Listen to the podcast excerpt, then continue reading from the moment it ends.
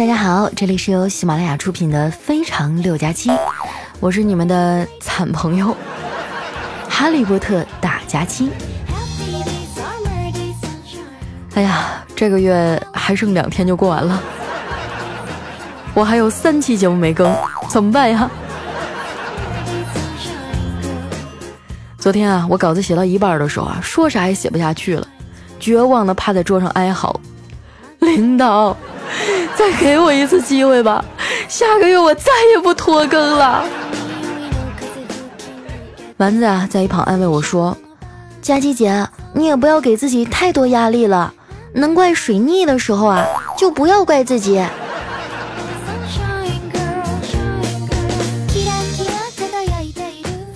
现在的年轻人啊，生活压力真是太大了。我一个小姐妹啊，前一阵儿都得抑郁症了。那段时间啊，我天天陪他聊天，想开导他走出绝望的阴霾。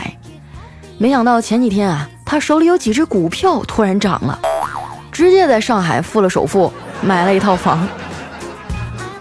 现在的她药也停了，也不失眠了，每天早睡早起，精神抖擞啊，还反过来劝我少熬夜，让我真切的体会到啊，在这个社会，真的是有很多事儿啊，都是能用钱解决的。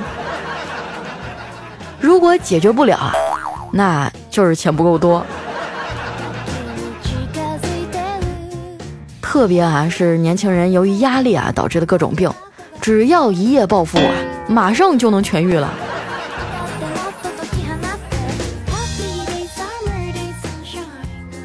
经常啊，有比较贴心的听众给我发私信说：“佳琪啊，你也快奔三的人了，再这么熬夜喝酒啊，身体就完了。”其实啊，我也想把我这一身臭毛病改改。在上海，如果你坚持一段时间早睡早起，不吃宵夜，不喝酒，养成良好的生活习惯，久而久之啊，你就会发现自己一个朋友都没有了。不过啊，话说回来，一个健康的身体真的很重要。你知道三国的时候啊，司马懿为什么能赢吗？司马懿。最厉害的不是武力，也不是谋略，而是身体太好了。你看哈，曹操死了，他没死；曹操的儿子死了，他也没死；曹操的孙子都死了，他还是没死。打不过诸葛亮又怎样啊？还不是把他给熬死了。所以啊，一个好身体真的太重要了。希望你们啊都能好好的爱惜自己。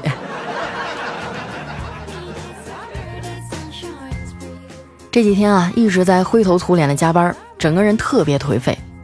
我一边照着镜子呀，一边跟丸子抱怨：“再这么熬下去啊，我离秃头也不远了。”哎，你发现没有啊？脱发的人啊，都是需要几年时间慢慢变成秃头的，不会一下就秃掉。这个说明了什么呢？丸子呀，低下头想了想，说：“嗯，这大概说明上帝还是有良心的。”会给你几年时间做一下心理准备。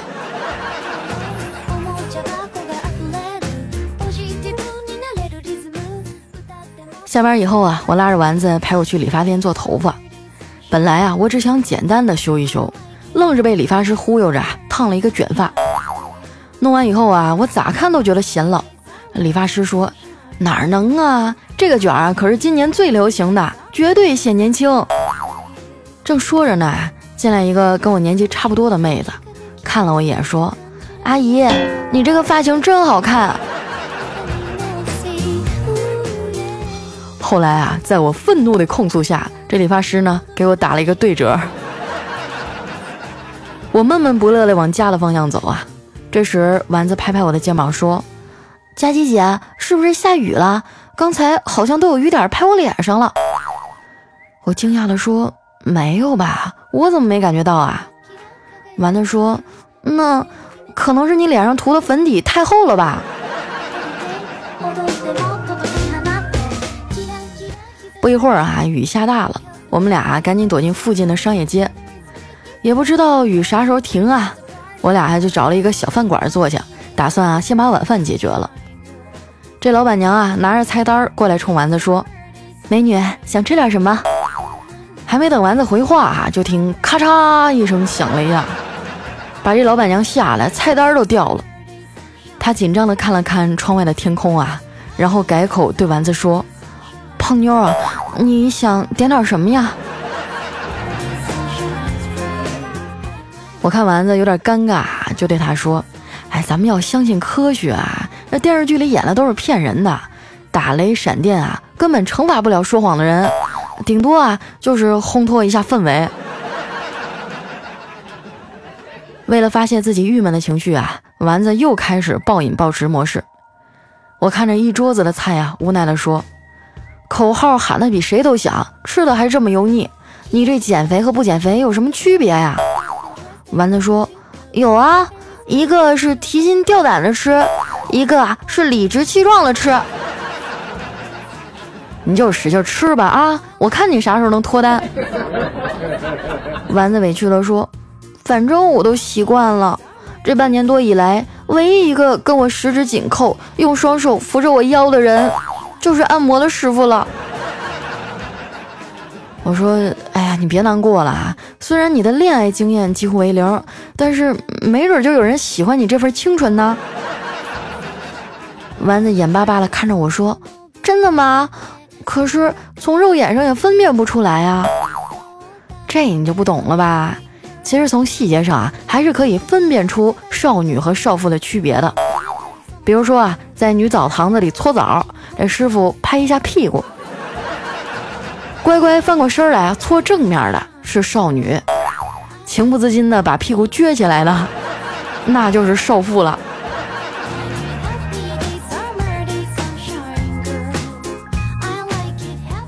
吃完饭啊，外面雨也停了，我们俩挽着胳膊呀，往公交站台走。走着走着呀，发现前面有俩男的，举止亲密，侧脸啊看着还挺帅的。于是啊，我和丸子就在后面小声的讨论谁是攻谁是受。哎，丸子说蓝外套那个一定是受，可能是这个受字啊说的太大声了，那蓝外套直接就炸毛了，转个头啊冲我们俩吼：“你才是受，你们全家都是瘦。”他旁边那位啊赶紧拉住他说。媳妇儿，你别激动啊，人家说的是胖瘦的瘦。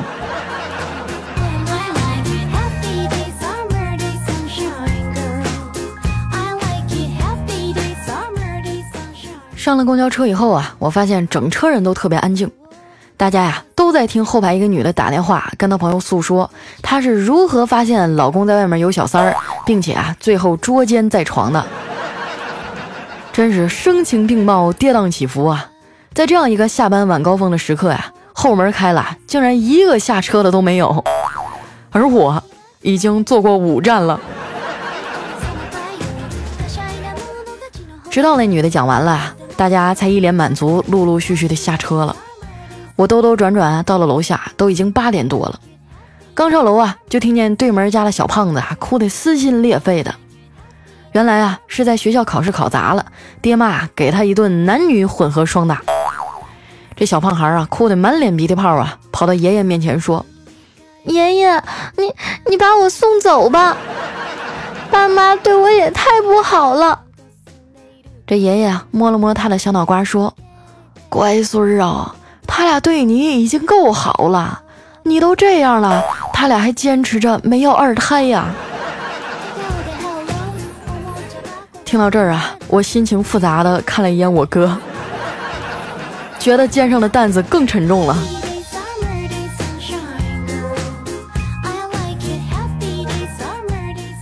不知道啊，是不是所有的男人结婚以后都老得很快？我哥啊，以前踢足球、打篮球，哎，身体素质特别好，现在这身子骨啊，就大不如从前了。有一次啊，我刚走到门口，就听见我哥略带痛苦地说：“媳妇儿，我我真的不行了。”我嫂子说。这才几分钟啊就不行了，赶紧给我跪好！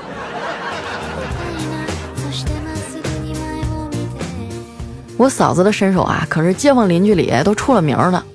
别看长得玲珑娇小啊，跆拳道黑带啊，实力杠杠的。每次看到我哥呀被揍得鼻青脸肿，我就特别同情他。我说哥呀，你当初不知道他功夫这么好吗？我哥说知道啊。那你怎么还敢跟他在一起啊？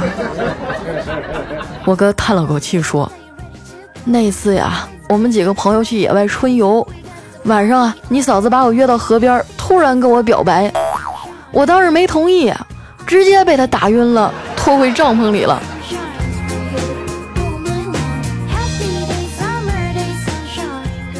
在我嫂子的严厉管教下呀，我哥和孩子都特别听话。他们俩有个共同的愿望，就是出国旅游。有一次呢，我侄子考了全班第一，哥和嫂子商量着奖励他一下，带他出国见见世面。于是吃晚饭的时候啊，我哥笑眯眯地说：“儿子，你的心愿是什么呀？”侄子说：“吃汉堡包。”往大了说：“嗯，变形金刚。”我哥有点急了，拍拍胸脯说：“今天啊，你爹说了算，好好想想，咱们俩共同的心愿是什么？” 我侄子啊，犹豫的瞅了他妈一眼，然后怯生生的说：“换个妈。”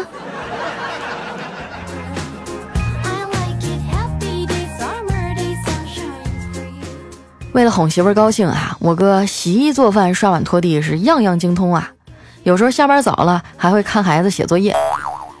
有一天呢，趁我嫂子心情好的时候啊，我哥凑过去说：“媳妇儿啊，今天呢，我把咱一家四口的衣服都洗了，你再看看这地板，擦得干净不？”我嫂子啊，满意的点点头。那，那你是不是应该给我点自由啊？说完啊，我哥呢就用手做起了数钱的动作。啊，挤眉弄眼的，想暗示我嫂子给他涨点零花钱。我嫂子啊，瞪了他一眼，说：“你哪里不自由了？跟我结了婚，你想洗碗就洗碗，想擦地就擦地，还不够自由啊？”真的是有理有据，无法反驳呀。我哥啊，郁闷的去楼梯间里抽烟，正好呢碰上邻居王大哥了。老王啊，也叼着根烟，问他：“小赵兄弟啊。”你看起来心情不大好啊，我哥委屈地说：“哎，就是觉得呀，自己在家里没地位，有时候根本就没犯错误，也会莫名其妙的被我媳妇训一顿。我问他因为啥，他说因为他心情不好。”听到这儿啊，老王激动地说：“媳妇儿训你啊，还能给你个理由？你这家庭地位也不低呀。”听他这么一说呀，心里果然舒服多了。吃完晚饭啊，一家人围坐在一起看电视啊，看着看着呀，我哥突然凑到我嫂子跟前说：“媳妇儿啊，我后背有点刺挠，你能不能帮我挠挠啊？” 我嫂子听完啊，把手放在他背上啊，然后就不动了。我哥等了半天啊，问：“你咋不挠呢？”我嫂子啊，淡淡的说。跟你学的呀，反正我把手放上来了，你自己动吧。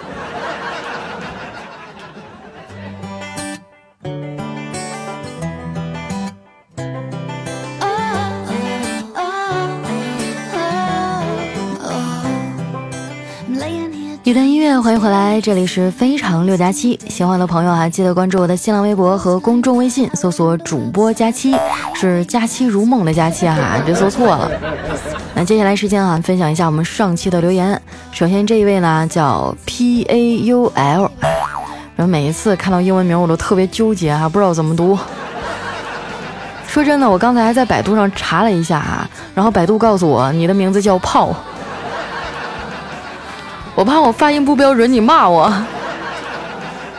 来看一下我们的炮同学说什么了哈。他说我是一个海外老司机啊，很喜欢佳期，觉得你做节目很用心，也很有才华，节目轻松愉快，朴实亲切。好的，非常感谢我们炮的评价啊。哎，你是海外的啊？我听说你们那边方向盘都在右边。那回国内还习惯吗？能跟得上我们车速吗？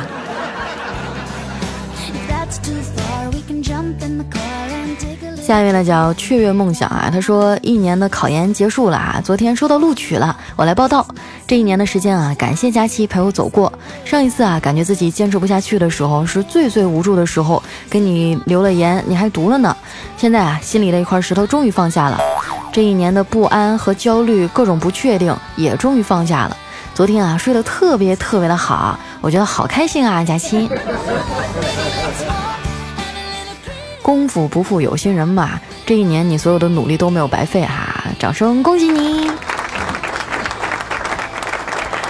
来看一下我们的下一位哈，叫乖丽哈，他说：“哈利波特大假期，我们这些粉丝的名字是不是叫宽粉啊？”啊，我还真的没有想过你们应该叫什么啊，但是您说宽粉，我竟然有点饿了。咱们能放过吃的吗？不要每一次一提到你们的时候，我都淌哈喇子，好不好？下一位呢叫清淡哈，他说夜里做梦啊，两条小狗一边扯着我一条胳膊不让我走，要我陪着他们玩儿。醒来一想啊，是不是佳期和丸子两个单身狗找我呀？那可怎么办？我选哪个呢？你怕不是想的有点多哈？我跟丸子要是在你的梦中出现啊，那绝对是两个大狗熊啊，熊大和熊二。你小心被扯零碎了你。下面呢叫佳期，你是我的云彩。他说我去看望啊，许久未见的异地女友，竟然在他的房间抽屉里啊发现了皮鞭、警服还有警棍，这可把我气的啊头都炸了。我万万没有想到啊，他竟然瞒着我去当了警察。啊，我觉得警察应该不用皮鞭吧。下面呢叫佳琪，我是老王啊。他说公司一男同事啊和一女同事开玩笑打闹的时候，这男的呀不小心把香水喷到女的眼睛里了，这女的呀瞬间泪流满面。哎，男的豪爽的说：“没事儿，瞎了我养你一辈子。”刚巧啊，这男的的女朋友来接他下班，在门口啊听到这句，这男的还没等女朋友开口，果断的拉着女同事啊到他女朋友身边说：“来叫妈。”啊这个哥们儿求生欲望够强的呀。下一位呢叫朋友守候着你啊，他说正在上法律课，讲到一个案例呢，老师叫了一个学生起来，问他你怎样判这个案件啊？这个学生支支吾吾啊，不能回答。这老师就继续问，如果你是法官，你该怎么办呀？啊，这考生立刻回答说，现在休庭。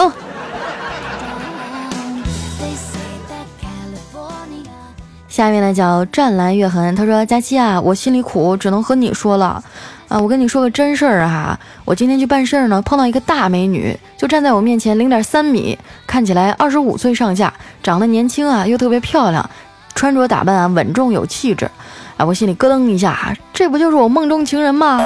我刚想措辞啊怎么搭讪，寻思帮个忙啥的，结果呀，就看到一个特别可爱，看起来像上了初中的小女孩跑过来说。”妈妈，你怎么来了？我心里的小火星子还没变成火苗呢，就被无情的熄灭了。整个人啊，在这个打击下都懵逼了。这美女啊，至少三十八岁了吧？我真的是，我整个下午都在懵啊。也不一定啊，也许你看到的这个是他的干女儿呢，或者说是这个哈，对吧？是他干妈。哎呀，我只能这么安慰你了。下一位啊，叫脸蛋没有脸。他说，地理老师啊正在课堂上讲枯燥的地球形成史，他突然啊叫醒一个正在瞌睡的女生，问道：“李美丽，我问你一个最简单的问题，地球形成时的土质是软的还是硬的呀？”啊，正在做春梦的女生啊，尚未听清楚老师的问题，就睡眼惺忪地回答道：“人家告诉我说，刚开始的时候是软的，碰一下就变硬了。”下一位呢，叫佳琪家的小帅哥。他说：“佳琪姐啊，昨天把我女神给拉下水了，你赶紧夸夸我。你要是不念我啊，我就再也不评论点赞了。”吕文雅，我喜欢你，顶我上去，让佳琪姐看到啊！谢谢兄弟们啦。哦，原来是把他成功拖下水，然后在我这儿表白啊！你们要再这样的话，我可要收费了啊，五块钱一条。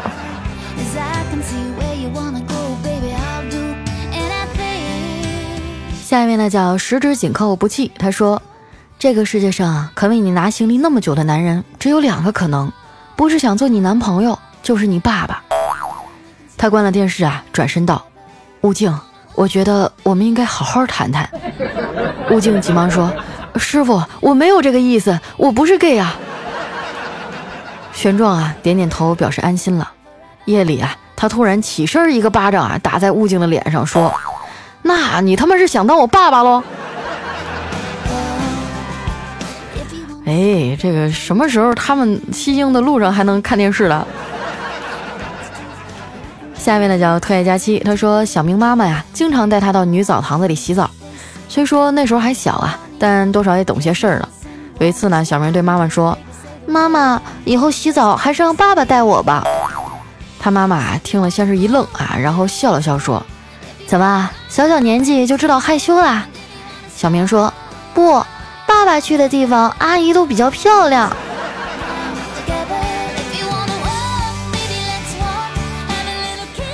下面呢叫大家期的专属按摩师，他说：“希望你们啊都拥有爱情，而我拥有金钱和回头客。”真的是一个务实的好孩子呀。下一条呢来自于佳期家的大暖阳，他说：“我的逗逼室友啊，竟然为了吃一碗面走了七八里路，真为他感到不值啊。”没事儿也不能这样作呀，要不是还给我带回来一份儿啊，我估计我都能怼死他。哇，那他是走着回来了吗？那这碗面拎回来还能吃吗？来看一下我们的下一位啊，叫 VC 君，他说高中的时候啊，有一天晚上和女同学一起放学回家，那妹子啊走着走着突然对我说：“哎呀，我觉得好冷啊。”我缩了缩脖子啊说。是啊，我也冷，要不咱俩跑回去吧？然后就没有然后了。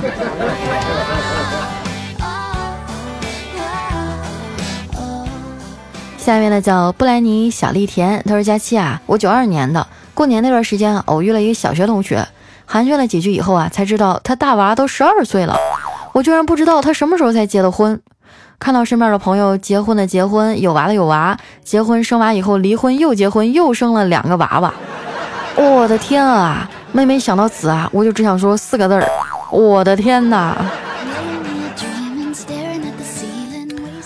哎呀，我跟我的小学同学好像都没有什么联系了，跟那个高中和大学的同学偶尔还能说说话，因为我小学上完学以后，那个小学就黄了。后来我那个初中啊，我转学了，但是等我再回去的时候，我发现原来那初中也黄了，所以我也不知道我的同学们都去哪儿了。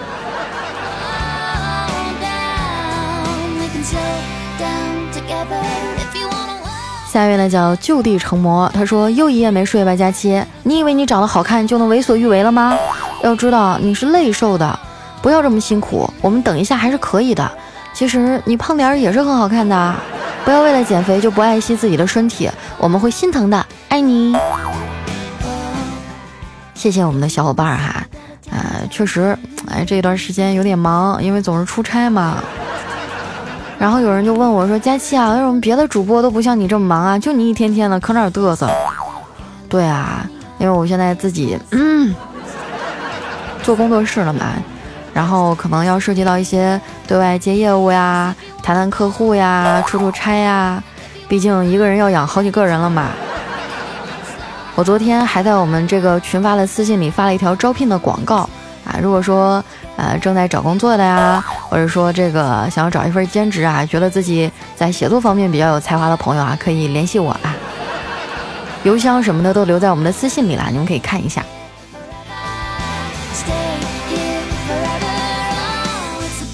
下面呢叫大家气的大老公，他说大清早的就开车呀，打算开去哪儿啊？好久没出来冒泡了，就像好久没照顾佳期的生意了一样。今天照顾照顾你啊，坐趟车打个卡兜一圈。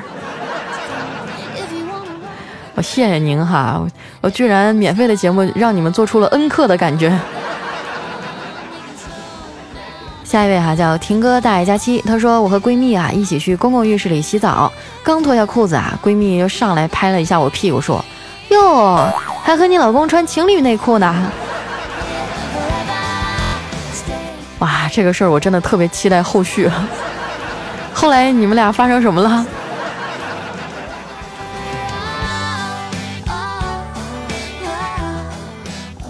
下一位啊，叫善解人意。他说有一次哈，路过一个小摊儿，问老板：“老板，这瓜甜不？”这老板看了我一眼，没说话，招呼另外一个人儿。哎，我以为他没有听到啊，就大喊了一声：“老板，这瓜甜不甜呢？”任老板一脸鄙视的眼神儿，我很生气啊，准备跟他理论。那旁边大叔说：“小伙子，你来砸场子的吧？这卖的是苦瓜，怎么能甜呢？”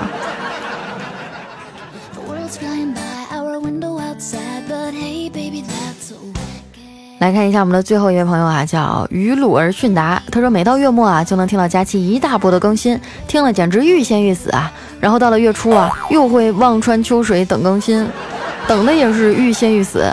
反正啊，追佳期就是爽到欲仙欲死。哇，我觉得欲仙欲死这个级别真的是太高了，夸的我都有点欲仙欲死了。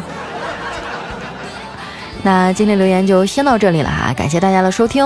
喜欢我的朋友啊，记得关注我的新浪微博和公众微信，搜索主播佳期，是佳期如梦的佳期哈，不要搜索错了。那今天咱们节目就先到这儿啦，我们明天见，拜拜。